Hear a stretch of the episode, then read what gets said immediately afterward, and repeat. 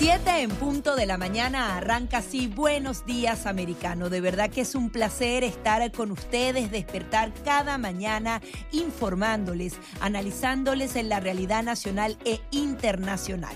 Como siempre, de lunes a viernes aquí en Americano Media y también a través de Radio Libre 790 AM, Nelson Rubio y Gaby Peruso, invitándolos a que nos sigan a través de las redes sociales. También ingresen a nuestro sitio en internet americanomedia.com y lo más sencillito, pueden descargar nuestra app rápidamente en su teléfono para tener nuestra programación las 24 horas del día. Muchísimas noticias y muchísimo análisis en el día de hoy, ¿verdad que sí, Nelson? Claro, por supuesto, y los buenos días, americano, a toda nuestra gente que de costa a costa sintoniza Americano Media y Radio Libre 790. Buenos días, mi gente. Gracias por acompañarnos, Gaby Peroso y Nelson Rubio. Bueno, con muchísima información, arrancando, por supuesto, la jornada, Gaby, a toda la polémica que hay por el hallazgo de estos documentos del presidente eh, o el entonces vicepresidente Biden se había llevado a esta biblioteca.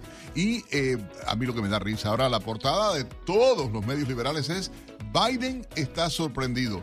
Biden está colaborando ah, para, eh, con el Departamento de Justicia, que claro, yo soy el jefe, yo soy el que mando, yo soy el que doy las indicaciones y ese es el Departamento de Justicia que me va a investigar, cosa que es muy rara. Pero además todo el mundo dice que no significa nada, que no tiene nada que ver. Claro, ya salieron de qué se trataban los documentos. Ojo, coincidencia, ¿de quién hablaba los documentos? Irán, Rusia, tema... Entonces yo digo, bueno, perdón Perdón. Es el doble rasero a la hora de eso. Y lo importante, Gaby, el Congreso republicano, de mayoría republicana, creó comisiones importantes también en las últimas horas. Sí, hay muchísima información corriendo a partir de ahora. Eh, vimos eh, que hubo una paralización mínima con la elección del Speaker of the House, pero ahora van volando.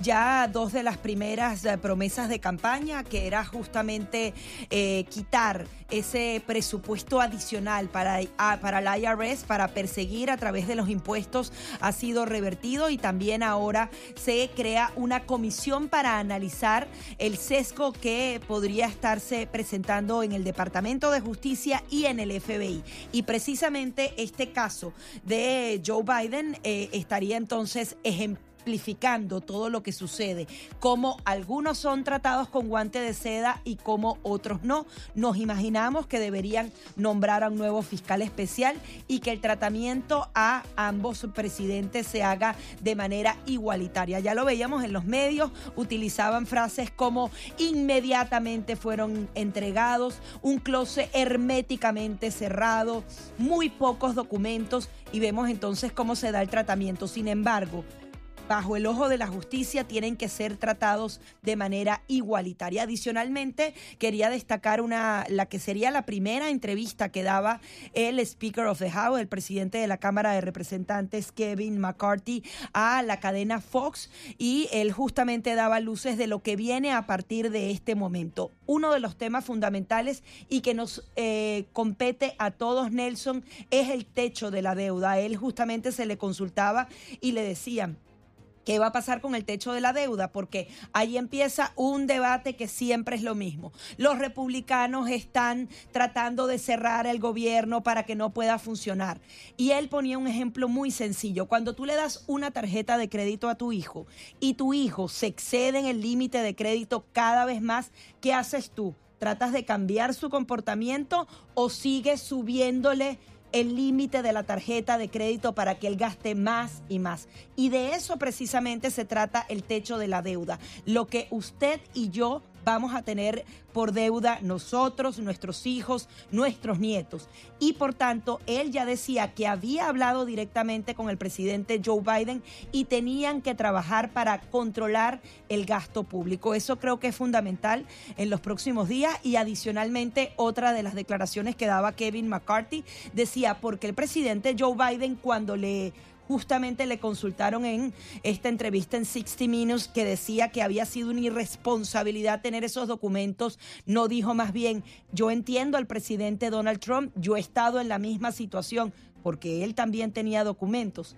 De eso se trata y él aseguraba que era una gran hipocresía. Por tanto, que ambos sean investigados porque estamos hablando de documentos clasificados. En igualdad de, en igualdad de condiciones, Gaby Peroso, porque ahí es donde está. Oye, por cierto, la crisis con los balseros continúa la llegada masiva al sur de Florida. El senador Marco Rubio ayer estuvo de viaje en las últimas horas eh, a Cayo Hueso. Esto discutiendo el tema de los balseros cubanos que están llegando. Las deportaciones son masivas ya tanto en la frontera México-Americana como acá. Las autoridades de Estados Unidos han alertado a tanto a los cubanos, los venezolanos, los nicaragüenses y los haitianos que el proceso ah, de ah, parol es gratuito. Lamentablemente eh, hay personas que se están tratando de enriquecer. Hay personas, si tú buscas un abogado, obviamente tienes que pagarle al abogado para que te haga el proceso. Claro, para que te llene la planilla, pero no hay Hiper complicado. Hay que decirlo que el proceso es eh, bien eh, complicado. Pero, ah, bueno, de esos temas vamos a estar hablando. Vamos a hablar de economía, vamos a hablar de política, la situación que se está viviendo en el continente ah, ah, latinoamericano, la crisis que hay eh, dentro de Cuba, todo este proceso que se está viviendo. Bueno, de muchos temas vamos a hablar en esta mañana en Buenos Días Americano y, por supuesto, la política que no puede faltar. Te propongo, Gaby, a esta hora a presentar un resumen con algunas de las principales informaciones llegadas a la redacción de Americano Noticias en las últimas horas. La Cámara de Representantes aprobó con 221 votos a favor y 211 en contra la creación de un comité que investigue al Departamento de Justicia y al FBI. Los republicanos rechazan el uso partidista del gobierno del presidente Joe Biden, el que le ha dado a las agencias gubernamentales. espera que el panel esté presidido por el republicano Jim Jordan, fundador del Freedom Caucus y aliado del expresidente Donald Trump. Congresistas republicanos eh, pidieron evaluar el estado de los documentos eh, clasificados. El representante Mike Turner, miembro del Comité de Inteligencia de la Cámara de Representantes, solicitó que la comunidad de inteligencia realice una evaluación de los daños eh, de los documentos. Para Turner, el presidente Joe Biden incurrió en una violación potencial de las leyes que protegen la seguridad nacional, incluida la ley de espionaje y la ley de registros presidenciales. Según reportes, algunos de los documentos están vinculados con temas como Ucrania, Irán y el Reino Unido y también incluían documentos personales de la familia Biden. La Cámara de Representantes planea aprobar una resolución para crear un nuevo comité del Congreso para investigar los esfuerzos del Partido Comunista Chino por socavar a Estados Unidos eh, y asesorar sobre los métodos para contrarrestarlo. El plan es crear un comité bipartidista de 16 miembros presidido por el representante Mike Gallagher. La medida se produce en medio de un aumento de los reportes, incluidos los del Pentágono, de que el Partido Comunista Chino, que gobierna China con un estado de partido único pretende socavar y desplazar a Estados Unidos como la mayor superpotencia del mundo. En otra información, el representante de Texas, Pat Fallon, considera que el secretario de Seguridad Nacional, Alejandro Mayorkas, ha incurrido en un patrón de conducta que es incompatible con sus deberes, por lo que propone un juicio político en su contra por crímenes graves y delitos menores. El legislador aseguró que las políticas del secretario Mayorkas han socavado la labor policial en la frontera sur. El Banco Mundial advierte de una desaceleración económica brusca y duradera. Según el organismo multilateral, en economías como la de Estados Unidos, el crecimiento se ralentizará probablemente de 0,5% en 2023. En el último informe de perspectivas de la economía mundial, se estima un crecimiento global de 1.7%, aproximadamente la mitad de lo previsto en junio. El arma que usó el niño de seis años para disparar a su maestra era de su madre, según informó la policía de Virginia. Las informaciones preliminares indican que el niño sacó el armamento de su casa sin que sus padres supieran, escondida en una mochila. También se conoció que Abigail Swerner, aún estando herida, logró desarmar al niño y evacuar a sus 20 alumnos para alejarlos de cualquier mal. La maestra está fuera de peligro en el hospital y según reportaron los médicos, al recobrar su conciencia, lo primero que preguntó fue cómo estaban sus estudiantes. 14 personas muertas, eh, un niño de 5 años desaparecido y miles de evacuados han dejado las fuertes lluvias e inundaciones registradas en California. Ante la intensidad de las lluvias, el Servicio Meteorológico emitió un aviso por inundación para las zonas de las bahías de San Francisco, el Valle de Sacramento y la Bahía de Monterrey. Estas son partes de las informaciones más destacadas a esta hora. Buenos días, Accede a toda nuestra programación a través de nuestra página web, americanomedia.com, nuestra aplicación móvil, Americano Media, Roku, Amazon Fire, Google TV y Apple TV. Puedes sintonizarnos en Radio Libre 790 AM en Miami. 7 a 10 minutos de la mañana son parte entonces de las informaciones que estaremos analizando a continuación. También daremos eh, profundidad a la renuncia del presidente del Partido Demócrata en Florida. Recuerden que sufrió una derrota abismal el 8 de noviembre y finalmente ha enviado una carta y vamos a estar analizando los por qué y adicionalmente qué viene para el Partido Demócrata a partir de ahora aquí. Vamos a hacerlo al regresar en Buenos Días Americano. Gaby Peroso y Nelson Rubio despertando a toda la comunidad hispana de costa a costa en Estados Unidos en Americano Media y Radio Libre 790 AM. 7:15 minutos hora del este en Estados Unidos. La temperatura actual en Miami casi nieva. 52 grados Fahrenheit a esta hora. Tampoco así, Nelson, Bueno, por a, ver, ¿cómo usted vino? Un Cuénteme, a ver, frito. cuéntele No, al bueno, público que yo nos está escuchando ahora. Yo ah, tengo una bufanda independientemente de eso por Ah, el ya. aire acondicionado, Ah, porque saben ya, que tengo una sí. voz ronquita, vamos Sí, a decir que es una voz sexy, pero cuando esa voz es así es un poco débil. Tengo la bufanda no necesariamente por afuera, Las sino botas, porque Gaby este Peroso. ¿Qué No tiene que ver las botas. No, no, no, Gaby Peroso? ¿Qué tiene que ver ese suéter de- Tiene cuello de tortuga, lo que decimos cuello de tortuga, y además una bufanda. Es cosa de locos por 52 pero no. grados. No, no, Ah, no, no, Pero a nosotros nos encanta en Miami. No, es que la gente se disfraza. Con esto del frío ya la gente está disfrazada en la Tenemos calle. como tres chances al año, imagínate. Sí, tú. no es de corretaje. Bueno, 7.16 minutos en la mañana, por supuesto, estos Buenos Días Americano. Gaby Peroso, Nelson Rubio acompañándoles. Y tenemos un invitado muy especial, y esto a propósito del anuncio del presidente del Partido Demócrata en Florida, el exalcalde de la ciudad de Miami, Manny Díaz, quien renunció y aceptó, porque además que decirlo, él dijo que lo había meditado mucho. eh, trató de que salieran electos los demócratas, cosa que no logró. La derrota en Florida del Partido Demócrata fue eh, verdaderamente apabullante. Pero tenemos a Franklin Camargo con nosotros, analista político. Franklin, muy buenos días, gracias por estar con nosotros. Buenos días, Nelson y Gaby. Muchísimas gracias por la invitación. Esta reacción de Franklin de, renuncia del presidente del partido, ¿crees que ha habido ah, presión interna dentro del partido o es una decisión de conciencia, en este caso, de Manny Díaz?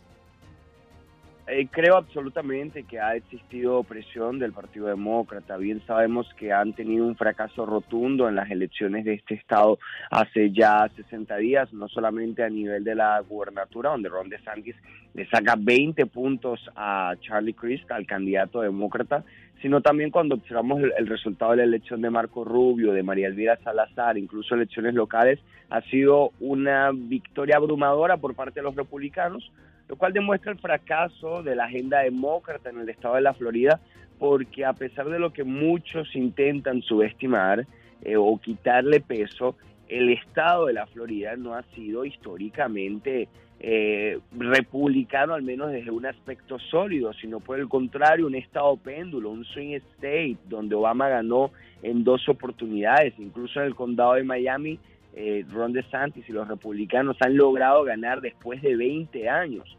Ante este fracaso ha existido eh, un conjunto de presiones. De hecho, en el correo electrónico, en la carta que eh, Díaz le envía a sus, a sus activistas y a todo lo que forma parte del Partido Demócrata en el estado de la Florida, muy bien les refiere que de acuerdo a él y su apreciación, eh, no hubo el destino y el uso de los recursos de manera eficiente. El Partido Demócrata desde Washington, D.C. no le prestó atención a lo que sucede en la Florida. Así que yo creo que los ánimos en cuanto al Partido Demócrata se refiere en este estado eh, están un poco ardidos de parte y parte. Uno, porque eh, intenta visualizar el fracaso del Partido Demócrata en el liderazgo de Díaz y Díaz por su parte cree que Washington DC, los donantes, los estrategas no le dieron la importancia suficiente al estado de la Florida. Ahora, yo creo que esto es claro. Eh, lo que fracasa el Partido Demócrata en el estado de la Florida son las políticas, las propuestas que claramente se separan de lo que es el sentir de la población en este estado. Ahora, Franklin, hay algunas críticas concretas por parte de los demócratas a Manny Díaz, que no recabó dinero suficiente, que no movilizó de la manera correcta a los electores, pero también está el fenómeno de Ron DeSantis, que prácticamente eh, también es un fenómeno nacional. Eh, tomando en cuenta este elemento, eh, quizás la, la, derrota iba a ser sí o sí, pero que iba a ser un menor. Eh, ¿Realmente todo es la culpa de Manny Díaz o también ese elemento va más allá de toda fuerza política? La verdad es que el elemento va más allá. como bien mencionaba, Díaz justifica el fracaso con problemas de donaciones y también le encuentra, de acuerdo a sus propias palabras, una especie de colapso del partido en el Estado. Eh, un partido que de acuerdo a él se ha dedicado quizá únicamente en decirle a la gente que vayan a votar, pero no han llegado con un mensaje concreto a las personas. En eso puedo estar de acuerdo, pero el problema entonces es de agenda. Si ese es el problema de acuerdo a Díaz, quizás está en el partido político equivocado. Aquí la importancia del resultado electoral es la labor de Ron DeSantis, como usted bien lo mencionaba, en cuanto a liderazgo y política se refiere en el ámbito económico, el superávit que se observó, que se observó eh, en el pasado año, eh, la disminución de impuestos que ha logrado, la eliminación de algunos impuestos que ha beneficiado a los padres en la compra de artículos de primera necesidad durante la pandemia en el año 2020, cuando observamos estados como California, Illinois, New York, cerrar eh, por completo los negocios y la actividad comercial por el contrario, Ron DeSantis mostró un gran un, contraste absoluto y decidió abrir el Estado y, permitir a las personas que pudiesen trabajar y generar riqueza y emprender. Eh, en el tema migratorio también entendemos que el discurso político de Ron DeSantis ha sido frontal en contra eh, del descontrol que se observa en la frontera en el otro lado del país.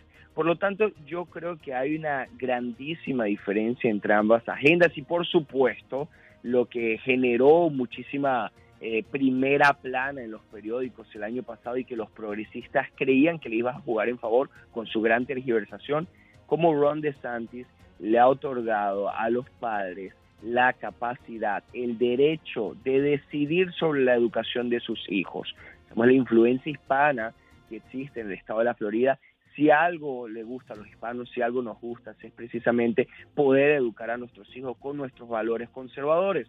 Y con el Parental Rights in Education Bill lo que buscaba Ron DeSantis era precisamente eso, que es contrario a lo que los demócratas quieren imponer en su agenda y en sus estados, un adoctrinamiento de ideología de género, de sexualidad a niños de 5, 7, 8 años, lo cual se aleja del sentido común. Entonces yo creo que la clave está ahí, en las agendas, en las políticas. O el propio o el propio temor de los residentes de Florida en su momento por la grave influencia del sistema educacional, las universidades, los colleges, las propias escuelas de enseñanza primaria en el adoctrinamiento con ideas socialistas, más allá de la agenda walk de, los demócratas y todo este tipo de cosas.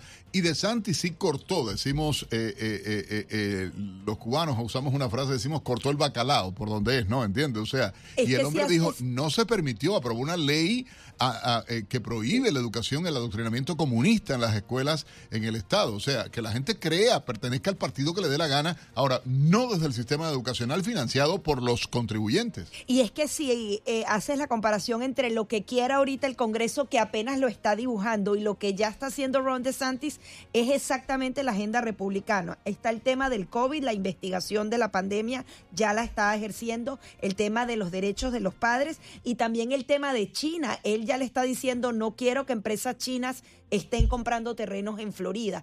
Es decir, es como la incubadora de la agenda republicana. ¿Crees que esto va a suceder así y va a ser muy bueno para el Partido Republicano porque van a haber resultados inmediatos? Pero, y, la suspicacia para agregar a la pregunta de Gaby Peroso. ¿Tendrá repercusión de cara a las elecciones presidenciales y una posible candidatura de Santis para el 2024, Franklin? Sin duda alguna. Eh, yo creo que Gaby además hacía un recuento muy importante de lo que son las estrategias y las políticas de Ron DeSantis, que me gusta la expresión que utiliza una especie de incubadora. Sí, él ha recopilado lo que, lo que termina siendo el norte republicano en diferentes ámbitos y lo más importante de Ron DeSantis, y yo creo que lo demostró en sus primeros cuatro años como gobernador, es que él ha logrado ejecutarlos. Es decir, no queda única y exclusivamente en un discurso, en una palabra, en una promesa de campaña, sino que él ha logrado ejecutar ese conjunto de preocupaciones que existe, no solamente en la derecha, en los conservadores, en la población común, y eso lo ha demostrado el resultado electoral del pasado mes de noviembre, cuando hay una victoria abrumadora. Es, decir, no solamente es el republicano de siempre que ha estado registrado en el estado de la Florida, sino también un votante moderado, independiente, incluso demócrata descontento. Y yo creo que esto es esencial. Ahora, el, el impacto y el efecto que pudiese tener en unas posibles elecciones presidenciales, yo personalmente creo que sí. Creo que primero él tiene aspiraciones de, correr para las elecciones presidenciales. Algunos dicen que él esperaría hasta 2028. Yo lo que creo es que hay, hay autobuses que no vienen dos veces. Hay oportunidades que simplemente eh, llegan una vez. Y si él realmente tiene aspiraciones de ser presidente, que yo lo creo, entenderá que está en un momento que puede ser eh, negativo contraproducente desperdiciar. Entonces hay muchos que por supuesto prefieren la figura de Donald Trump, otros que prefieren la figura de Ron DeSantis. Eh, yo lo que considero es que cuando existen diferentes tipos de liderazgos, esto es sano, que existe una primaria donde por supuesto puede haber un debate, eh, un poco eufórico, pero termina siendo positivo. Creo que el problema lo terminan teniendo los demócratas cuando tienen una carencia y ausencia de liderazgo, impresionante. Exactamente, y es algo que es grave definitivamente, Franklin, para ellos en este momento. Hay una palabra que amo del inglés porque no hay traducción literal al español que es timing no existe el gerundio, no existe tiempando. Y eso habla claramente, y como tú decías, el timing es lo que hay que valorar. Dos años es una eternidad en términos de política y hay que esperar, eh, porque de hecho solo Trump es el único candidato republicano actualmente, pero hay que esperar. Gracias a Franklin Camargo, analista político, por acompañarnos en Buenos Días Americanos a esta hora. Vamos a hacer una breve pausa. Gaby Peroso y Nelson Rubio dándole los buenos días americanos.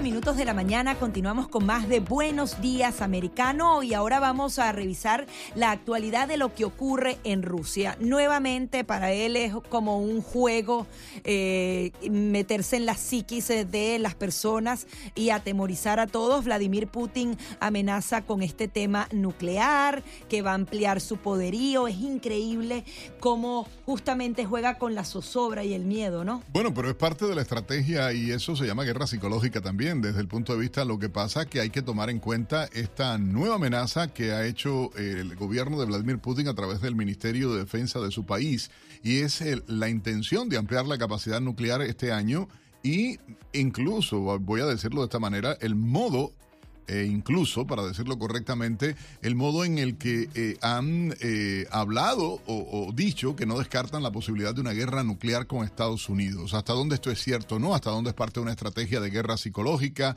de atemorizar? Bueno, tenemos un invitado muy especial a esta hora en Buenos Días Americano, el coronel Octavio Pérez, coronel retirado de la Fuerza Armada de Estados Unidos, ex oficial de inteligencia y un experimentado analista del ámbito militar, buen amigo de esta casa y una persona que conocemos hace muchos años. Coronel, muy buenos días, bienvenido a Buenos Días Americano en Americano Media Radio Libre 790. Buenos días a ambos, ¿cómo están ustedes? Muy bien. Muy bien. Coronel, esta estrategia, este anuncio del ministro de Defensa de Rusia, ¿cómo lo evalúa, cómo lo eh, valora usted? ¿Hay que descartarlo? ¿Hay que tomarlo en cuenta? ¿Cómo debe reaccionar el gobierno de Estados Unidos? ¿Cómo debe de reaccionar el Pentágono y las agencias de inteligencia norteamericanas? Bueno, primero eh, vamos a hablar francamente aquí, como se dice son quitados. Eh, esto es una de las tres postraciones. La postración más preferente que tiene ahora Putin cada vez que se ve un problema es hablar del tema nuclear. Como ustedes acaban de mencionar, desde ya se va a cumplir el primer año, ahora el 24 de febrero de la guerra de Ucrania, eh, él ha usado o ha flexionado sus músculos con la posibilidad de uso de armas nucleares. Él sabe saben muy bien, especialmente, eh, que todo el mundo tiene cuenta dónde están los submarinos nucleares, dónde están los, los, los sistemas intercontinentales y en particular uno que es transportable, que es lo que llaman el TEL, Transporter Electro Launcher, que son dos, los, los carrozas esas que tienen 24 ruedas y son un monstruo que para movilizar eso hace falta una antesala, en otras palabras. Tú podrás decir que lo sacaste de una, de, un, de una caverna, como hacen los coreanos también. Oh, por cierto, Kim Jong-un también amenazó con reforzar. O sea que es una retórica muy frecuente entre los comunistas y estos dictadores. Eh, pero la realidad es esta. Una tercera parte de los bombarderos que él tiene son Tupolev 95 de los años 50, que han sido remodelados igual que los B-52 que tenemos nosotros todavía en inventario. El TES, el, el Tupolev 160, que es, por lo menos supersónico. También una flota que es de los años 70-80. Eh, así que vamos a hablar más de modernizar que aumentar la capacidad nuclear. Ahora, ¿tiene tanto dinero para hacerlo? Porque la situación de él, si bien las sanciones no lo golpearon tan fuerte como debería, eh, tampoco es que está bollante de dinero, ¿no? No, pero no únicamente esto. Todo esto es una postración más bien política y para un discurso interno del país. Decididamente, eh, el haber puesto un cap, o sea, un, límite a la compra del petróleo de ellos a 60 dólares el barril, le está afectando. Porque por los últimos años y medio cuando no existía eso, la variación del precio del petróleo le, estaba pagando técnicamente la guerra en Ucrania.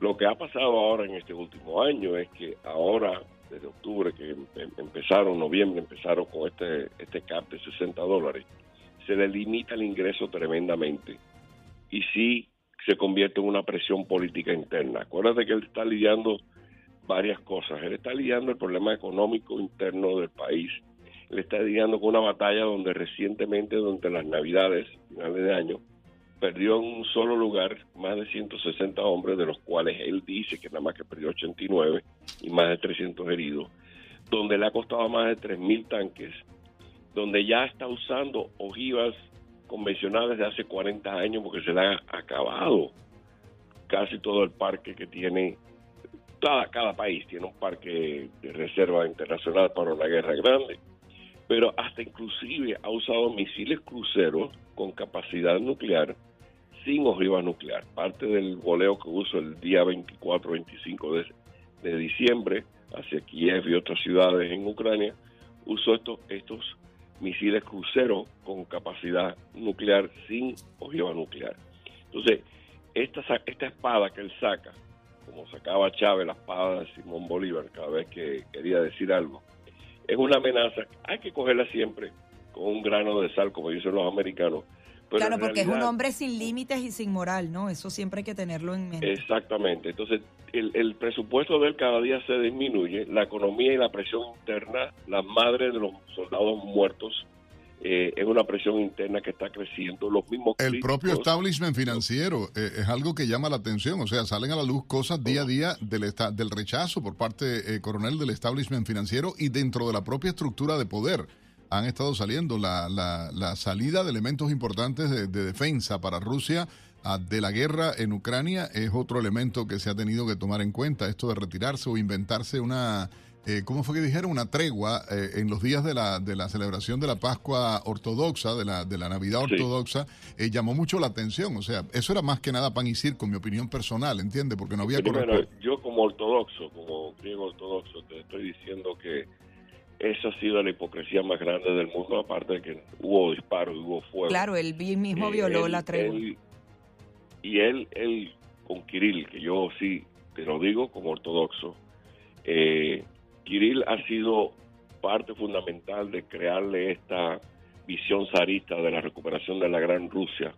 O sea que la iglesia rusa ortodoxa ha sido culpable de eh, poner a este hombre y, y, enaltecerlo como si fuera él. El zar eh, actual el zar, esa es, la, nueva reencarnación del Pero es parte de la historia, es, el parte de la propia historia de la iglesia rusa a través de los siglos, la dependencia que mantuvo con el zarismo y todo el vínculo y el sometimiento al, eh, eh, al que eh, tenía a la gente desde el punto de vista religioso en función de los intereses del gobierno. Y es, como usted dice, en la réplica actual de lo que ocurre. Coronel, en términos prácticos, para el sistema de defensa norteamericano, la situación actual y la capacidad actual de Estados Unidos de defensa ante un posible ataque nuclear. ¿Cómo lo definiría? ¿Estamos preparados? ¿A cuál sería? Eh, ¿Qué tipo de reacción pudiera esperarse y qué representaría? Bueno, primero, todos los países primer mundistas, estamos hablando aquí Estados Unidos, estamos hablando aquí Gran Bretaña, Francia y Rusia, China no en primer mundismo, estamos en armamento, en armamento, tienen armas hipersónicas. Es el nuevo el challenge, la nueva eh, demanda de hacer, eh, ¿cómo se llama? Misiles, antimisiles para los misiles hipersónicos. Los misiles hipersónicos tienen una parte de su trayectoria que no se pueden tumbar, pero cuando llegan a la atmósfera, o sea, salen para de la atmósfera, que van a coger el, ángulo elíptico para reentrada, sí son vulnerables.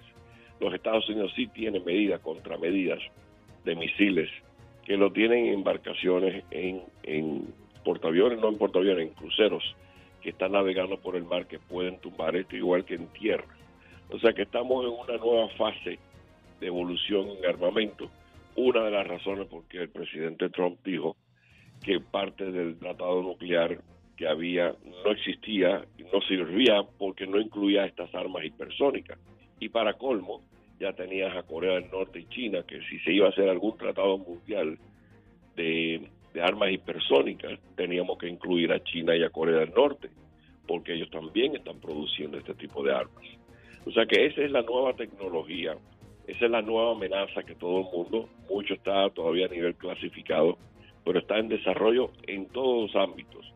O sea, ni se ha perfeccionado, un tremendo accidente en Rusia, en el, en el mar Ártico, donde dispararon un misil de este con una ojiva nuclear y hubo una contaminación tremenda en una ciudad que se llama Arcángel, Arcángel, por allá. por Arcángel, sí, exactamente. Ahora también va a existir. va a existir siempre este chantaje mundial. Nos queda menos de un minuto eh, con, con, el tema nuclear. Corea del Norte, Irán, Rusia hacen lo que quieren porque tienen poderío eh, nuclear y, la reacción nunca, nunca va a ser tan fuerte por ese temor, ¿no? Y otra cosa, mira, cuando tenemos ahora la, la otra cosa que Putin sin querer queriendo hizo fue unificar la OTAN, que la OTAN era una, mm. una, organización que, que, no tenía ni siquiera eh, viabilidad para defenderse si, si, los americanos. Y ahora estamos viendo que el occidente se ha dado cuenta que lo que pasa es con todo, que hay muchos que critican el costo de una visión militar, y yo soy republicano, por cierto, eh, yo te digo que hay que apoyar a el país que se llama Ucrania porque estamos peleando una, una guerra de proxy. Estamos peleando técnicamente con Rusia. y le pone freno a China. En la, en la distancia, coronel, queremos agradecerle enormemente su participación esta mañana a través de Buenos Días Americano. El coronel Octavio Pérez es el oficial del Ejército de Estados Unidos, exoficial de inteligencia y experimentado en la lista en el ámbito militar. Gracias por acompañarnos, coronel. Gaby Peroso, hacemos una breve pausa. Ya venimos. Esta es una información de última hora.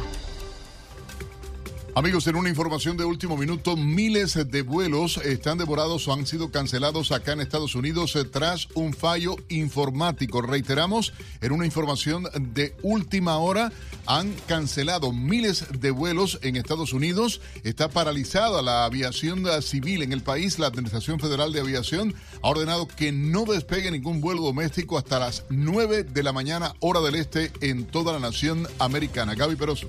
Estamos hablando de los vuelos dentro y fuera de Estados Unidos. Desde las 7 de la mañana se ha experimentado esta falla. La Administración Federal de Aviación dijo que se trataba de una falla en una de las computadoras y la orden inmediata fue que se detuvieran las salidas nacionales hasta las 9 de la mañana hora del este de Estados Unidos.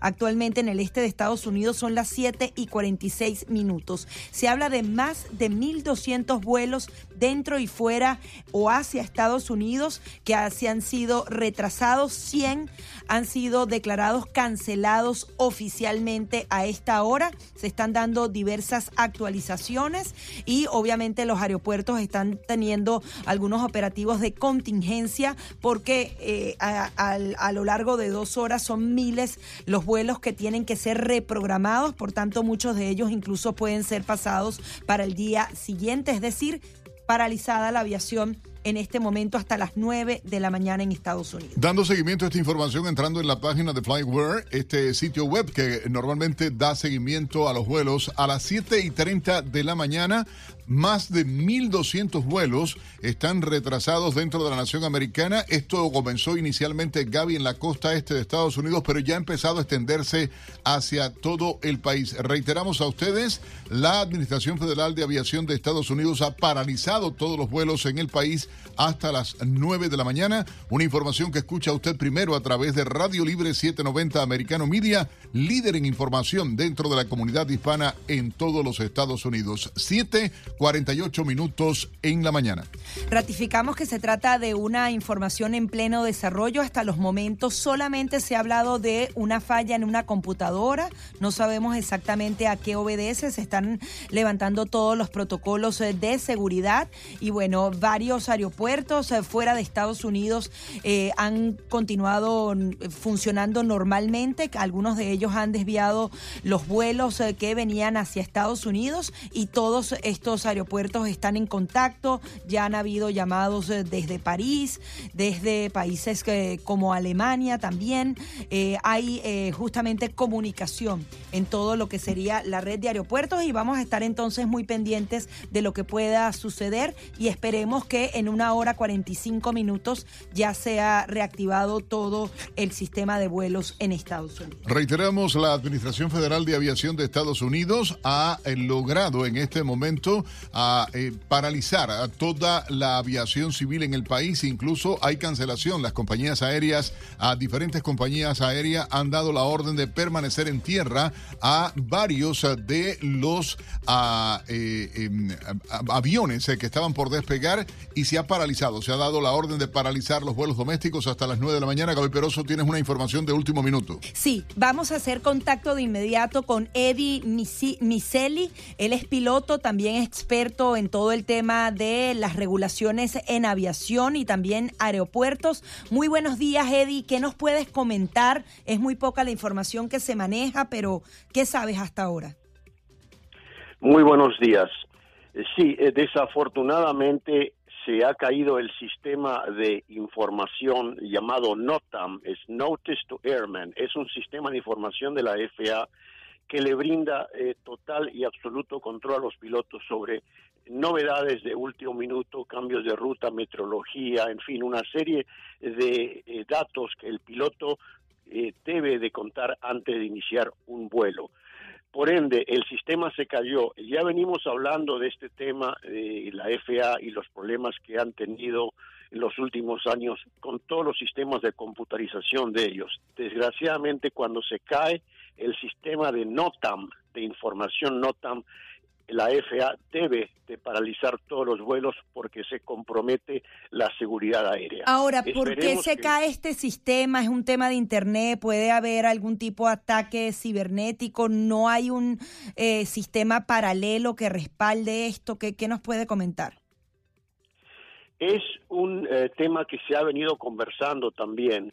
No sabemos, ni mucho menos la FAA lo va a decir con detalles, pero el sistema se cae y puede que se caiga por un montón de factores. Puede ser un problema interno eh, de ellos, técnico de las computadoras, puede ser un ataque cibernético o también puede ser a veces que cuando eh, se cae eh, todo lo que es el sistema de suministro de energía, la corriente, puede que sucedan digamos, estos lapsos de las computadoras internas de la FAA que se paralizan hasta que vuelven a reactivarlas tiene que pasar cierto tiempo. Y mientras tanto, como lo dije, los vuelos deben de ser cancelados o parados hasta tanto este eh, problema se solucione. De manera eh, real, eh, ¿cuándo fue que se dio algún incidente de este tipo? ¿Qué pasa con los aviones que estaban en vuelo en el momento en que la FAA, en este caso la Administración Federal de Aviación, da la orden de paralizar en tierra los vuelos? ¿Qué pasa con el resto de los vuelos? ¿Cómo funcionan los controladores aéreos para tener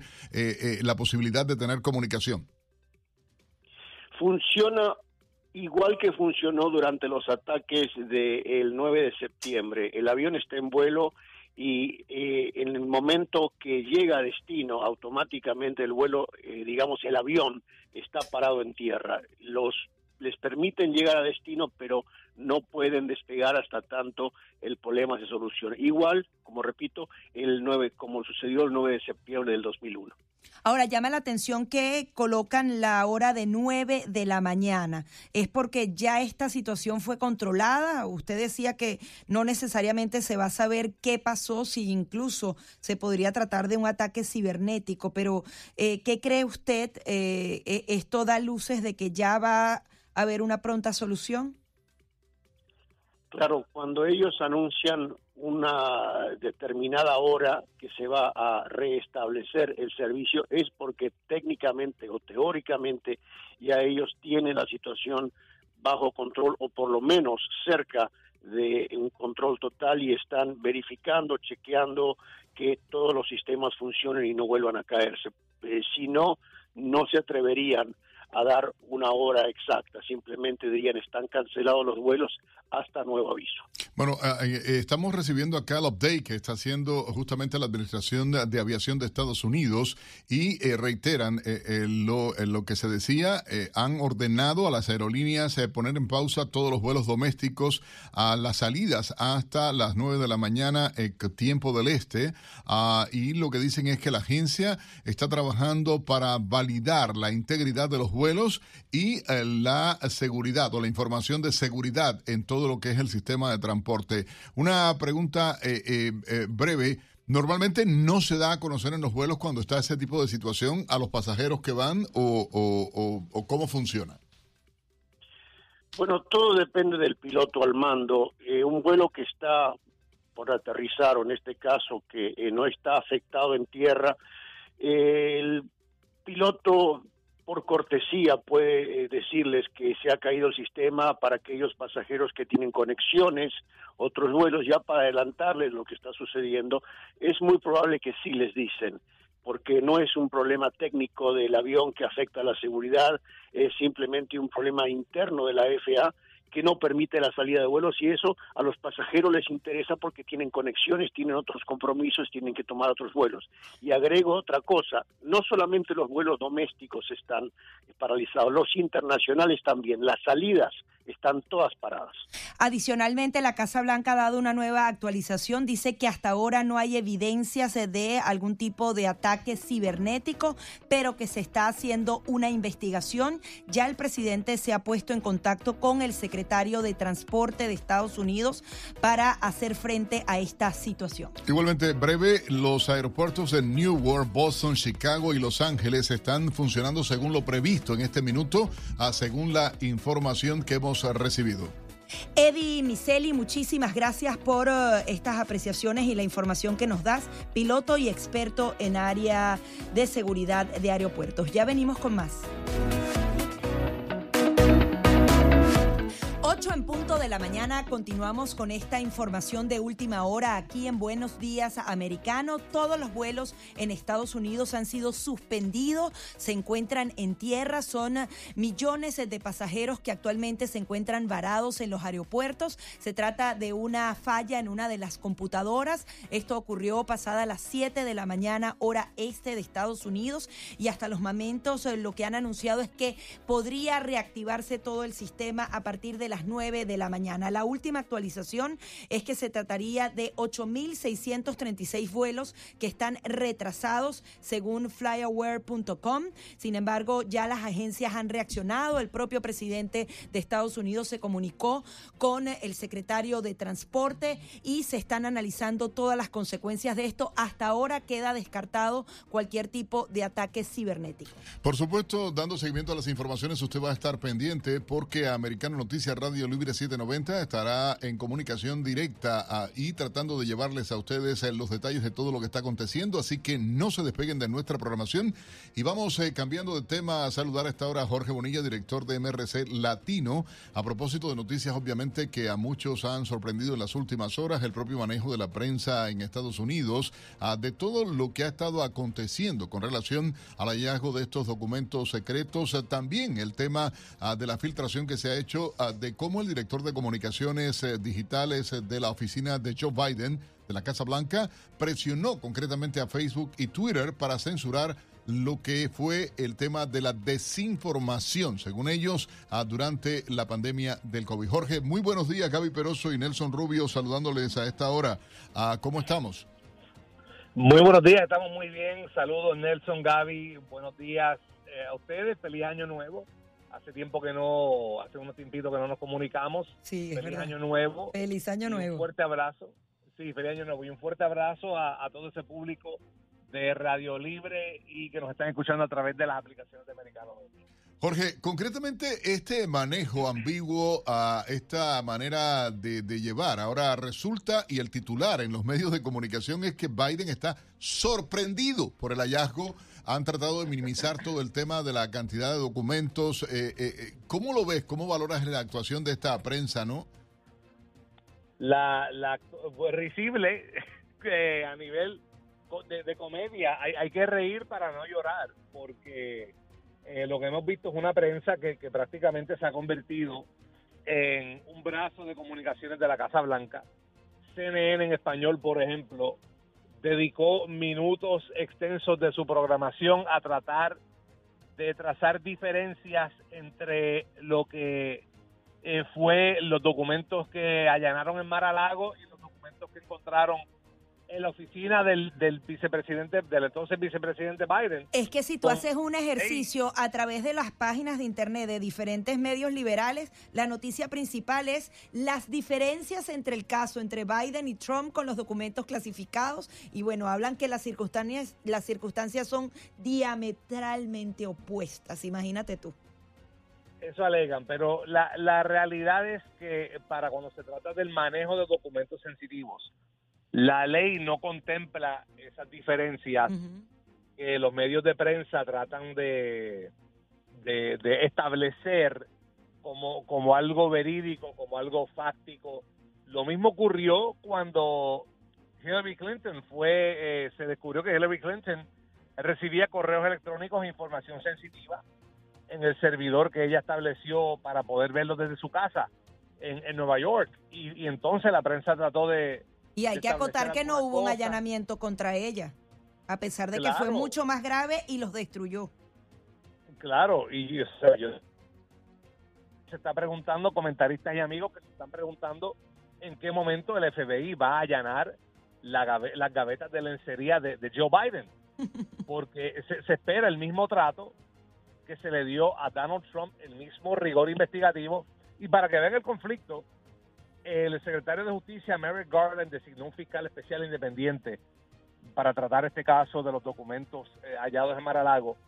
No hemos visto eh, el mismo trato a este manejo de documentos del el entonces ex vicepresidente Joe Biden, lo cual delinea una doble vara y hay que preguntarse. Esta es la pregunta importante. Dejando un lado, y esto cabe señalarlo, porque cuando vemos que la prensa trata de tirar eh, estos, eh, en inglés lo llaman strawmen, estos argumentos que sirven para hacer distracción, como la, que si hubo las diferencias, que si se allanaron en la casa de Trump versus la oficina de Biden. La pregunta que hay que hacerse, que no he visto a nadie en la prensa hacer, es quién tuvo acceso a esos documentos. Bueno, aparentemente si Biden. estaban en un closet que nadie sabía, pero por demás, la tontería de tener Ah. que aceptar que el vicepresidente Biden se haya llevado documentos que de manera rara hablaban del tema Ucrania, tema Rusia, el tema Claro. británico, el tema Irán, entre otras cosas. Entonces yo digo, bueno, eh, eh, esa accesibilidad o el peligro, abro, cierro comillas, que veían ellos en los documentos que supuestamente el presidente eh, Trump se había llevado, que por cierto, el presidente Trump tenía la potestad de poder desclasificar si le parecía algún tipo de esos, alguno de esos documentos, cosa que no le correspondía por jerarquía al vicepresidente Biden. Ahora lo que resulta raro, y, y- y perdón que quiero algo, el por cierto, el fiscal que debe investigar esto, Gaby Peroso, eh, llama la atención que es un fiscal que Biden quiso destituir también, ¿no? Y que había sido nombrado por Trump. Hay que ver qué pasa en, medio de todo esto, en medio de críticas también de importantes figuras ah, del Partido Demócrata y el Partido Republicano en el estado donde se ha dado todo esto, ¿no? Sí, eh, es importante señalar eh, e- esa distinción que aunque sí se está, digamos que se estaba debatiendo si, si Trump tenía la potestad o no de desclasificar y cómo manejar los documentos. Lo cierto es que Biden no tenía esa potestad bajo la ley. Y pues hay que ver cómo, cómo transcurre esto. Lo que yo me pregunto es, ¿quién tuvo acceso a esos documentos, eh, especialmente tratándose de documentos de Ucrania? ¿Habrá tenido Hunter Biden acceso a esos documentos? ¿Quién más en esa órbita de Joe Biden tuvo acceso a esos documentos? Eso es lo que hay que dilucidar eh, y lo que tenemos que enterarnos en los días a venir. Ahora, ¿qué debería pasar? ¿Se debería eh, nombrar a otro fiscal especial en este caso? Eh, adicionalmente, investigar cómo se manejan los documentos clasificados en esta nación, porque ciertamente es algo grave o que por lo menos desconocía el público común de que esta era una práctica que, que podía hacerse sin mayores consecuencias. Lo que pasa es que el tratamiento ante la ley fue distinto en el caso de Donald Trump y adicionalmente eh, el tema de eh, ahora quién repara los daños a la imagen del expresidente Donald Trump, porque eh, hiciste este allanamiento, todo esto ocurrió, pasaba con los demás, pero solamente fuiste contra uno solo. Exacto, mira, yo, entiendo que lo que debe hacerse es designarse un fiscal especial independiente. Yo no tengo problema con que sea el mismo que, que designó inicialmente Mary Garland para para ver el caso fue como como observó Nelson un fiscal que un fiscal federal que designó Trump fue retenido en última instancia por este departamento de justicia. Eh, pues decídese eh, Barry Garden puso a un fiscal federal eh, super liberal para trabajar el caso de Trump. Así que lo justo es que este se quede eh, y trabaje el caso pero quizás debe ser elevado a fiscal especial independiente con esos poderes de emplazamiento y todos los poderes especiales y la habilidad investigativa especial que eso conlleva, porque al fin y al cabo todos deben recibir trato igual bajo la ley y ciertamente ambos casos ameritan cobertura igual y no la prensa tratar de hacer distinciones. La ley no contempla distinciones, o si fueron 10 documentos, o si fueron cientos de documentos. La realidad es que aquí hay un manejo indebido de documentos y eso es lo que hay que cubrir. Y hay secretos de estados por ahí, en closes, en sótanos está en riesgo la seguridad nacional, porque así como lo podían haber tenido ellos y eran oficinas en donde había acceso de otras personas. claro, bueno, pero, pero yo, yo siempre tengo que ir al, al mal pensado. Rusia o China o Irán puede tener estos documentos. Qué coincidencia, Burisma, dinero, Biden, Hunter, Irán, o sea, perdóname, porque es tan simple como eso, Jorge, ¿no? A la hora de si uno trata de, de hacer el, el, eh, eh, el análisis o, o ser suspicaz como dice Gaby Peroso, pensando mal. Eh, eh, perdóname, porque qué coincidencia que son documentos que apuntan. Esos documentos por ahí, pues, Amén. ahí es donde está el tema. Nuestros enemigos los tienen en su poder. Ciertamente, las, cuando uno ve las fechas de estos documentos, eh, eso coincide con, con la línea, y no estoy diciendo que sean, esto es mera especulación, pero ciertamente esto coincide con esa línea de tiempo, ese cronograma donde Joe Biden intervino en Ucrania para que se despidiera al, fiscal que estaba investigando a Hunter Biden a cambio de, mil millones de dólares de ayuda foránea. Así que ciertamente eh, cabe hacer esas interrogantes. Es justo y es prudente hacer esas interrogantes. ¿No? Y que podemos nosotros exigir, pedir lo mismo que hacían los demócratas en su momento, a que salga toda la información con relación a este tema, eh, justamente como lo hicieron con el caso del ex presidente Donald Trump. Jorge, muchísimas gracias ah, por acompañarnos en este segmento. Jorge Bonilla, director de MRC Latino, una organización que busca la transparencia en los medios de comunicación hispanos. Esto es Buenos Días Americano. Ya regresamos. 8, 15 minutos hora del este en Estados Unidos, eh, continuando con esta cobertura especial, igualmente este incidente acá en Estados Unidos, donde miles de vuelos, ya cerca de 10 mil vuelos han sido cancelados. Hasta las 9 de la mañana, la Autoridad de Aviación de Estados Unidos ha demorado o cancelado vuelos en el país. Esto ante una situación, el sistema ah, de control digital ah, de los vuelos y la seguridad. Gaby Peroso, hay nueva información que ha salido en este momento. Sí, las últimas actualizaciones apuntan a que eh, esos vuelos que se encontraban volando ya tienen la seguridad de poder aterrizar de manera segura. Sin embargo, se le están dando algunas indicaciones adicionales a cada uno de los pilotos porque algunas de las pistas han sido cerradas. Hay también cortes en los equipos y están analizando los peligros potenciales a esta hora por el tema de las rutas de estos vuelos que en algunos casos han tenido que ser desviados. Recordemos entonces, se trataría de una cancelación temporal, por lo menos hasta las 9 de la mañana, de la salida de vuelos domésticos e incluso internacionales, algunos vuelos que ya venían de provenientes eh, de eh, zonas de Europa también han tenido que ser desviados o están retrasando sus aterrizajes. Sin embargo, hay otros que pueden aterrizar de manera segura.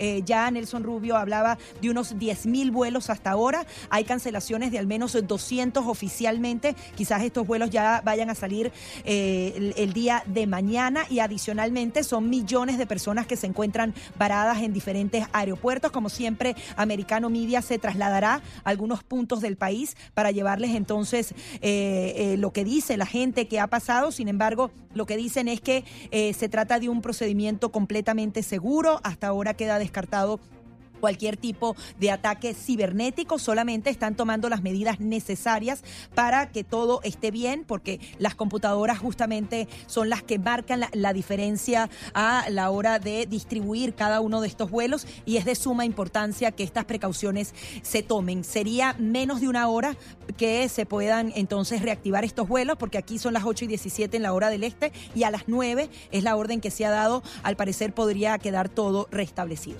8, 18 minutos en la mañana. Vamos, eh, por supuesto, a continuar con información a esta hora. Nuestro equipo de Americano Noticias igualmente estará ya desplazándose en el aeropuerto, como indicaba. Nuestra colega Paola ah, eh, eh, Serna se encuentra ya moviéndose del Aeropuerto Internacional de Miami para tener información de primera mano de todo lo que está aconteciendo y usted lo va a escuchar primero a través de Americano Noticias. Vamos a, en, en conexión a esta hora a realmente para tener información de todo lo que se está viviendo y tiene que ver con la situación que se está dando en Perú. Concretamente tenemos al doctor Luis Solari de la Fuente, expresidente del Consejo de Ministros de Perú durante la administración del expresidente Alejandro Toledo. El gobierno de Dina Boluarte ah, se han registrado decenas de fallecidos en solo tres días en ese país. Ah, doctor Solari, muy buenos días. Gracias por estar con nosotros acá en Americano Media y Radio Libre a esta hora. Bienvenido. Buen día, señor. Un placer estar con ustedes. Doctor Solari, eh, esto que se ha dado, estas manifestaciones eh, de carácter popular en varias zonas eh, del Perú y concretamente la petición que ha hecho de una investigación incluso por crímenes de lesa humanidad contra la actual presidenta de Perú. Bueno, eso es parte del proceso, pero no hay que perder de vista cuál es el origen de todo lo que está pasando. El, el, llamado socialismo del siglo XXI siempre quiso tener un gobierno en el Perú como una piedra angular, un eje central por su posición estratégica, geográfica. Y finalmente lo obtuvo, llegó el señor Castillo al Palacio de Gobierno y resulta que a ese proyecto nocivo para América Latina le salió fallado, pues el presidente se dedicó a corrupción y por eso está preso, ¿no? y por golpistas también de Estado. Entonces, obviamente lo que vemos ahora nosotros es un intento de recuperar el poder a través de la violencia. Cuando hay esta clase de manifestaciones, bueno, ¿y cuál es la agenda? Y la agenda es que renuncie la presidenta, la agenda es que haya una constituyente y que también renuncie el Congreso. Eh, obviamente este tipo de agenda es obviamente de restitución del gobierno. Se está haciendo la misma receta cuando fue vacado el presidente Vizcarra y el presidente Merino ascendió y salió las izquierdas eh, en el Perú y se tumbaron en la calle a Merino y finalmente regresó la centro izquierda del gobierno. Eso es lo que está sucediendo ahora, por eso en el sur se plantean esas tres cosas, pero adentro del Congreso los congresistas afines a este planteamiento ideológico plantean que renuncie actualmente la mesa directiva y que se haga una nueva mesa para tratar ahí obviamente de recuperar el, poder. Es eso en lo que estamos.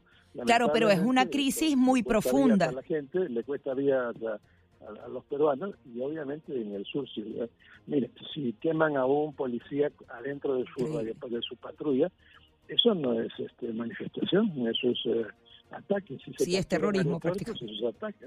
Estamos hablando de 47 personas que han muerto mientras continúa la violencia en Perú. Ese número lo da The New York Times. En un solo día, 17 personas murieron en el sur del país y los activistas de derechos humanos hablaban de una masacre. Coméntenos un poco de esa interacción entre los manifestantes y también la policía. Hablaban de que, por ejemplo, los helicópteros estaban lanzando bombas lacrimógenas y, bombardeando a la población, pero adicionalmente se dan hechos dantescos como el que usted señala, que haya sido eh, calcinado un policía en plenas manifestaciones. Bueno, y los saqueos que han habido ayer, finalmente han detenido a 40 personas que tenían los coches de compra en un supermercado en el cual no se habían llevado comida, ¿no? Se habían llevado artefactos eléctricos y otras cuestiones más. O sea, ya cuando la cosa comienza a ir por ese lado, significa que no solamente son gente que protesta contra el gobierno, sino que estamos ante una situación clarísima de un ataque organizado militarmente. Así comenzó esto, fue un ataque organizado militarmente que se, que se dirigió básicamente a los aeropuertos, a los a las fuentes de energía, obviamente todos objetivos estratégicos, que eso pues no es una manifestación. Hay un planeamiento hay un, y hay un financiamiento. Hemos visto caravanas de 30 vehículos todos nuevos cargados de gente que iban siendo llevados a protestar. Lamentablemente, esto le está costando vidas a, a, familias eh, peruanas y el gobierno está planteando una estrategia básicamente policial militar para resolver el problema y el problema es político. ¿Crees que se puedan adelantar esas elecciones? Es una de las gubernamental. ¿Crees que se puedan adelantar las elecciones? Es una de las exigencias. Hablábamos de unas elecciones para el 2024. ¿La situación del país aguanta para eso o también son estrategias políticas para forzar todo, como tú dices, y manejo del poder? Hay errores de principio. Cuando la presidenta juramenta, ella dice que es hasta el 2026 y después dice que es hasta el 2024, pero un gobierno transitorio no puede estar 20 meses. Pues 20 meses ya no es un gobierno transitorio. No, que la legislación, la yo he sido congresista en la caída de Fujimori y era secretario general del partido que después ganó la elección. Uno adapta la legislación a la necesidad. No es que la legislación determina la realidad, no. La realidad determina el derecho y la ley. Uno cambia todo y se hacen eh, eh, cuanto antes.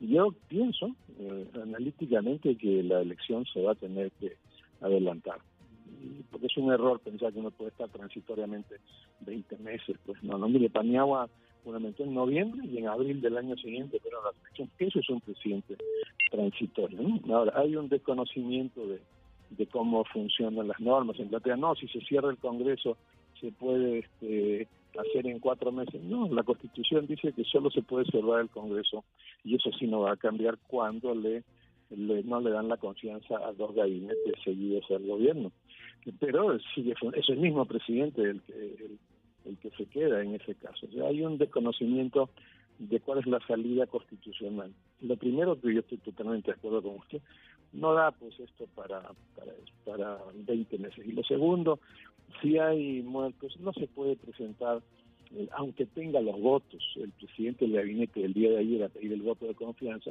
obviamente se lo dieron porque tenía los votos, pero no se puede presentar con los ministros del Interior y de Defensa que están comprometidos políticamente en estas casi 50 muertes, ¿no? Tendrían que haberlos cambiado y después presentarse.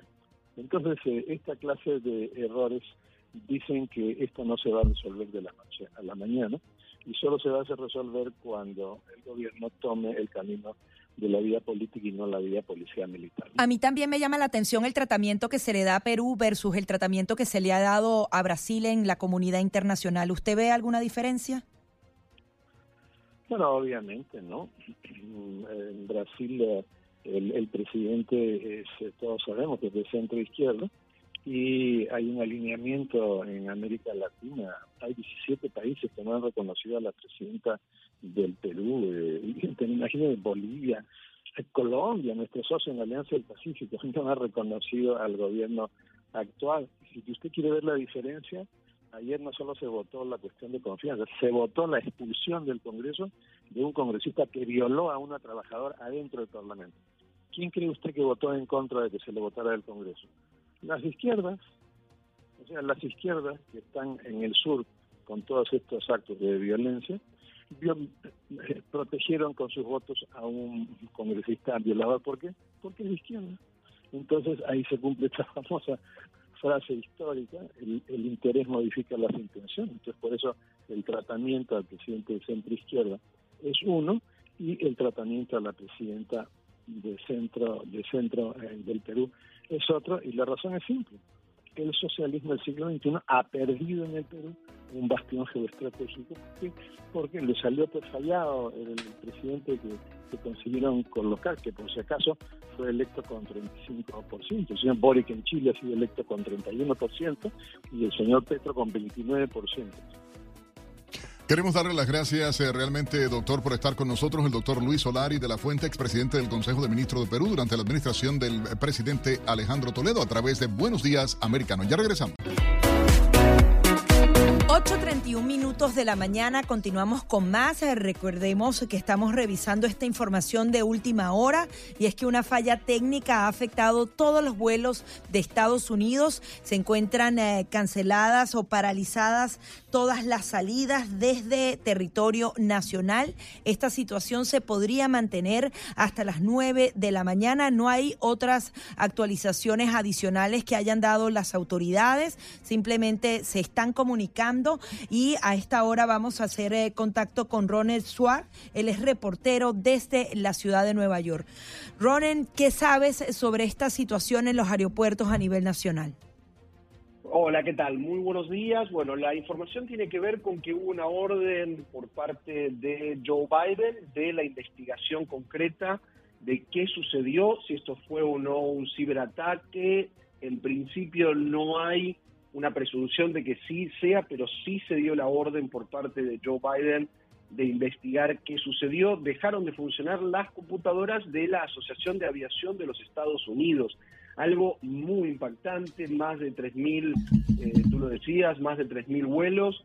Eh, está la duda ¿no? de qué sucedió y cómo eh, un sistema tan importante, con tanta necesidad de seguridad cibernética, haya detenido su funcionamiento. Bueno, a partir de ahí entonces la decisión del presidente de los Estados Unidos de poner al Departamento de Transportación a la investigación de si fue o no un ciberataque. Hay algo, eh, eh, Ronald, que hay que estar eh, pendiente. Ya supera los 10.000 vuelos este, esta paralización del sistema de seguridad que es NOTAN, que como se le llama a este sistema que es el que asegura todo lo que va, eh, por supuesto, en concordancia. Se decía que había aeropuertos que, inicialmente nos habían afectado, como es el caso del aeropuerto de Newark, el aeropuerto de Chicago. Sin embargo, ya es a nivel nacional. Lo que había empezado en la costa este de Estados Unidos ha impactado todo el país. Ah, vamos a hacer contacto, por supuesto, durante el día, Ronald, más eh, eh, contigo para saber las reacciones después de las 9 de la mañana que ha ido pasando. A nuestra colega en este momento, Paola Cerna, ah, se encuentra en eh, el Aeropuerto Internacional de Miami. Más adelante vamos a hacer contacto. Te agradecemos esta información inicial desde la ciudad de Nueva York. 8.34 minutos en la mañana. Lo escucha primero a través de Buenos Días Americano, de costa a costa en toda la nación americana a través de Americano Media y Radio Libre 790 acá en el sur de Florida. Ya regresamos.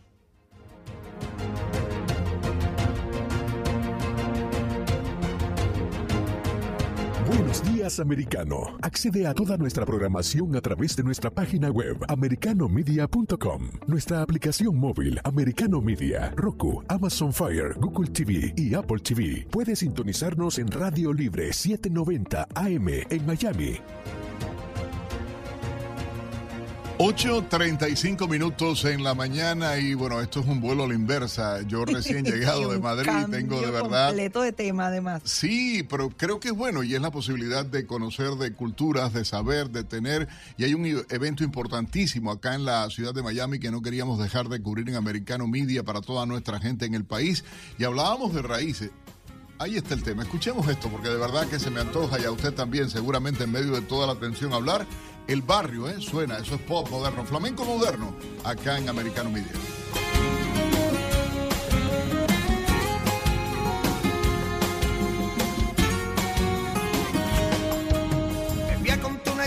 Todo un cuento sin nada. Bastaron dos copitas y una simple mirada.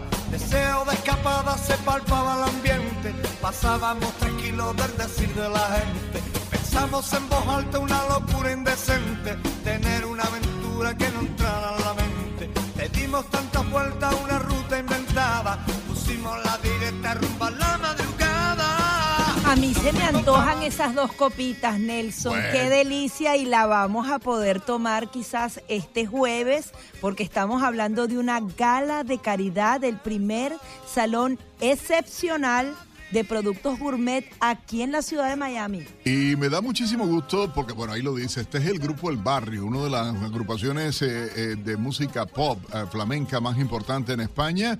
Y nos vamos para Madrid. Pero va a ser a la inversa, en Miami vamos a vivir todo lo que tiene que ver con España. Y por supuesto quiero dar la bienvenida a África Jareño, presidenta de la Liga Culinaria Profesional en España, en Madrid concretamente también. África, bienvenida, gracias por, por estar con nosotros acá y por supuesto tienes un invitado muy especial también, ¿no? Muchísimas gracias, Nelson, a los dos. Esto es un lujo poder estar aquí con vosotros esta mañana y compartir pues, pues lo que vamos a hacer en esta ciudad en los próximos días. Sí, está África y también está Gaby Pérez, que es uno de los chefs que nos va a deleitar con todos esos platillos gourmet aquí en la ciudad de Miami. Bienvenidos a ambos. Muchas gracias. Oye, hay- van a hacer una suerte de presentación, va a ser mañana en Lolitas. Para mí uno de los lugares más fantásticos que tiene Miami, donde la comida, se fusiona la comida española, la comida cubana, la comida eh, mexicana, una suerte de locura, la comida latina toda, pero con ese sabor. Yo digo que las mejores croquetas eh, realmente que se comen en Miami, uno se las come allí en Lolitas. Eh, cuéntanos un poco, África, el propósito de este evento y cómo va a ser todo, ¿no? Porque realmente ah, van, eh, va a haber una suerte de maridaje, finos vinos, ah, cosas muy ricas y cómo puede hacer la gente para ir también, ¿no? Pues bueno, lo que, lo que hacemos es con motivo de la presentación del primer Salón Excepcional Produce Gourmet, eh, tenemos una vertiente solidaria dentro de nuestro salón. El, salón va a contar con las 17 comunidades autónomas, eh, una muestra de cada, de cada una de ellas y se celebrará en el mes de mayo, los días 8 y 9 de mayo. Pero como anticipo a todo esto, queríamos eh, apoyar a World Central Kitchen y a la Fundación Española de las Enfermedades Priónicas eh, para que, por un lado, World Central Kitchen siga lle- llevando sus cocinas a los sitios de conflicto donde más se necesita y para que la otra fundación, la Fundación de Priónicas, siga con su investigación de la enfermedad de Creutzfeldt-Jakob y otras formas de, de demencia. Entonces, ¿cómo lo podíamos hacer? Pues a través de la gastronomía, ¿no? Disfrutando un poquito de unos platos maravillosos, trayendo a nuestro chef Gaby Pérez, que, que es un chef, mm, bueno, a Es destacar. mi primo, por, por eso de Pérez, ya es mi primo también. Ah, ya. Gaby, cuéntanos un poco, sí, ¿qué, qué, qué- qué van a estar haciendo? ¿Cómo va a ser esto? Porque eh, sé que va a tener esta presentación de productos. eh, eh, el- eh, yo digo, me encanta, acá en Miami se estila decir el maridaje este, ¿no? Y presentando platos eh, con buenos vinos, ¿no? Sí, eh, bueno, vamos a empezar con, con unos espárragos de Navarra, con un espárrago blanco, eh, que es, que es, bueno, le llamamos el oro blanco porque eso es, es espectacular. Lo acompañaremos con una mayonesa de anchoa del Cantábrico. Eh, luego pasaremos a de lo que yo estoy muy orgulloso porque es de mi tierra, que es de La Rioja, eh, una menestra riojana. eh, bueno, a la vez que Navarra también un poquito la De los combinamos. mejores ahí. vinos, ¿eh? De, de Y de los los mejores, mejores. vinos de- del mundo, hay que mencionarlo de esa manera, Eso ¿no? es. Y bueno, una menestra pues de la cual estoy muy orgulloso porque es producto de la tierra, de la tierra al plato, o sea que genial. Luego cogeremos un bacalao de bueno, pues eh, hecho al pil pil y lo marinaremos con un chocolate que tenemos que hemos traído una muestra aquí para que vayáis Uy, Dios, qué rico. dando fe de ello, ¿eh? pues lo vamos a, ver, marinar. Gaby Peroso, tú que eres la chocolatera. Yo también, ¿eh? Que cuenta. Sí, eh, con un chocolate blanco, pero con unos toques de limón y sal. De una sal de allí, de, de Añana de Vitoria. O sea, a ver, por- porque me, me cruzaste bacalao con chocolate. Bacalao con chocolate. eh, bueno, a, la tradición del pilpil, que es una tradición vasca, que es, bueno, de las, de las mejores, ¿no? Con su propio jugo en su aceite y el propio ju- el jugo del bacalao. Y luego terminaremos con unos solomillos ibéricos de- del ibérico, de aquí, de, de una importadora de aquí. Y, y bueno, y terminaremos pues con un postre con un bizcocho de chocolate hecho también con unos chocolates de Cankel que los hemos traído porque quiere introducirlos ya por aquí y la verdad que es un bean to bar, que es, es un es un grano que ya viene de, o sea, de, la recogida desde el propio sitio de la tierra, se compra la, mazorca y de ahí se hace la pasta de, del chocolate. Y con unas trufitas de vino, por supuesto, de vino de Rioja, de tempranillo y de vino blanco. Y, ¿no? Y un poquito de turrón de Gijona que le haremos una, una Pero, especie de pero- eso es montarse en el ave eh, eh, y andar a España así, pero de, de riquísimo, ¿no? Que, que bueno va a ser. ¿Cuándo empieza, a qué hora eh, eh, África este, este evento? ¿Cómo pueden asistir la gente? Porque imagino que, que la demanda es tremenda para ir, porque no solo va a haber esto, sino que va a haber algo tipo matiné en la tarde también, creo, el domingo o algo así, ¿no? No, no, eh, hacemos so- solamente en esta ocasión lo que va a ser la cena, lo que va a ser la cena del, del jueves. Eh, ahora mismo, hoy a las 12 tenemos una presentación, pero es para los medios de comunicación, que también va a ser en, en Lolita, y será mañana a las 7 de la tarde. Allí se pueden comprar las entradas por Eventbrite y, y hay que buscar Eventbrite, Gala Solidaria, Lolita y, y aparece todo el link para poder comprar las entradas. Lo que sí que a, Yo lo voy a anuncio- postear en mis Y redes quien, sociales y para quien ayudar a la quiere gente. ¿no? ayudar y todo eso, ¿cómo se pueden poner en contacto? Porque nos quedan algunos segundos. Segundos apenas, ¿no? Bueno, pues hay, hay una fila cero para el que quiera ayudar y, y también se puede hacer a través de Eventbrite y luego av- avisaros de que vamos a catar unos vinos maravillosos de Spirit of the Bull y de Falconer que son vinazos súper premiados en, en todo el mundo. Bueno, no se lo pierdan ustedes y de verdad el sabor de España llega a Miami. En Lolitas eh, va a ser el, mie- el perdón, el jueves a las 7 Mañana. de la noche. Hay que registrarse, no es de locos, pero si quiere llegar y pasar por allí igualmente, eh, eh, eh, bienvenidos, ¿no? Bienvenidos. Pero va- vamos a apoyar, que es lo importante, Gaby, ¿no? Así es, el Salón Excepcional de Productos Gourmet aquí en Miami. Pausa y ya venimos con más. 8.45 minutos de la mañana, recta final aquí en Buenos Días Americano y seguimos eh, revisando esta información en pleno desarrollo.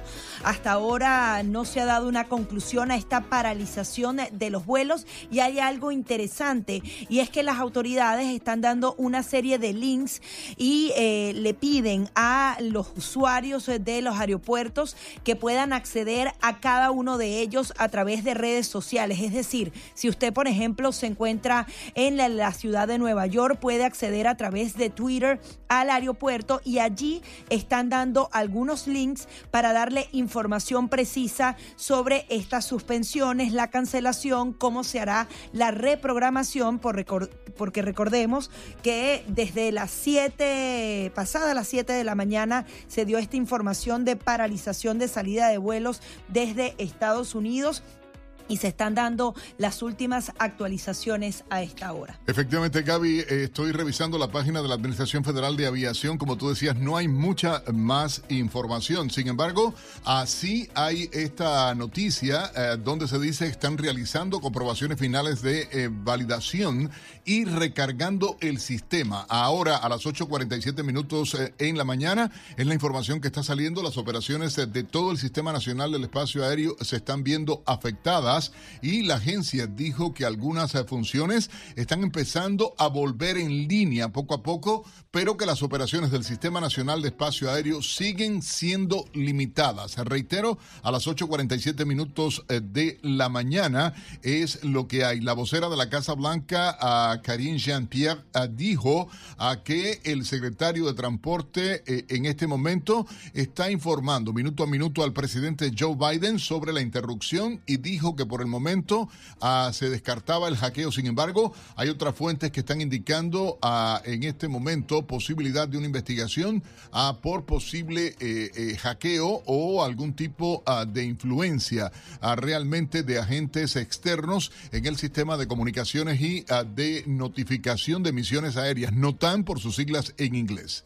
Nuestra recomendación a esta hora es que, por ejemplo, usted puede acceder a través eh, de las redes sociales a lo que son los comunicados oficiales eh, de, eh, de todo lo que sería la aviación civil nacional. Por ejemplo, puede acceder a arroba FAA News Allí se están dando actualizaciones minuto a minuto de lo que se conoce y en lo que sería el tweet que tienen allí fijo a esta hora, se promete que se va a, eh, a restaurar todo el servicio a partir de las 9 de la mañana. Estamos apenas a 12 minutos de esa hora lo eh, señalamos así porque recordemos que tenemos diferentes horarios a nivel nacional. Nosotros estamos hablando específicamente de la hora este de Estados Unidos. Las últimas actualizaciones se dieron hace 31 minutos, pero dependiendo de la ciudad o el estado donde usted esté, por favor, acceda al aeropuerto, acceda a las redes sociales,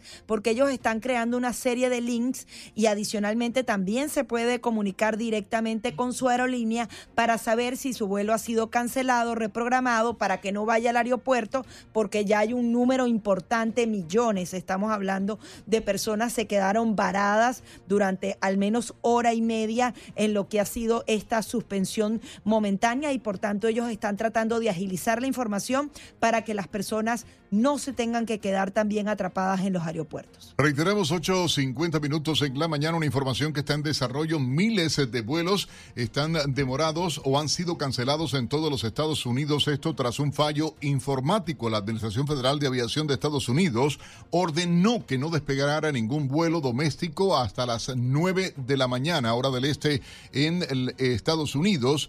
Y reiteramos, la falla se dio en el sistema de notificaciones de emisiones aéreas a NOTAN, como se eh, dice eh, por sus siglas en inglés, y están eh, siendo verificados. Actualmente, reiteramos, las operaciones se están haciendo las comprobaciones finales de validación y recargando el sistema. Se está recargando el sistema en este minuto. Americano a Media está en este momento llevando información igualmente a través de Radio Libre.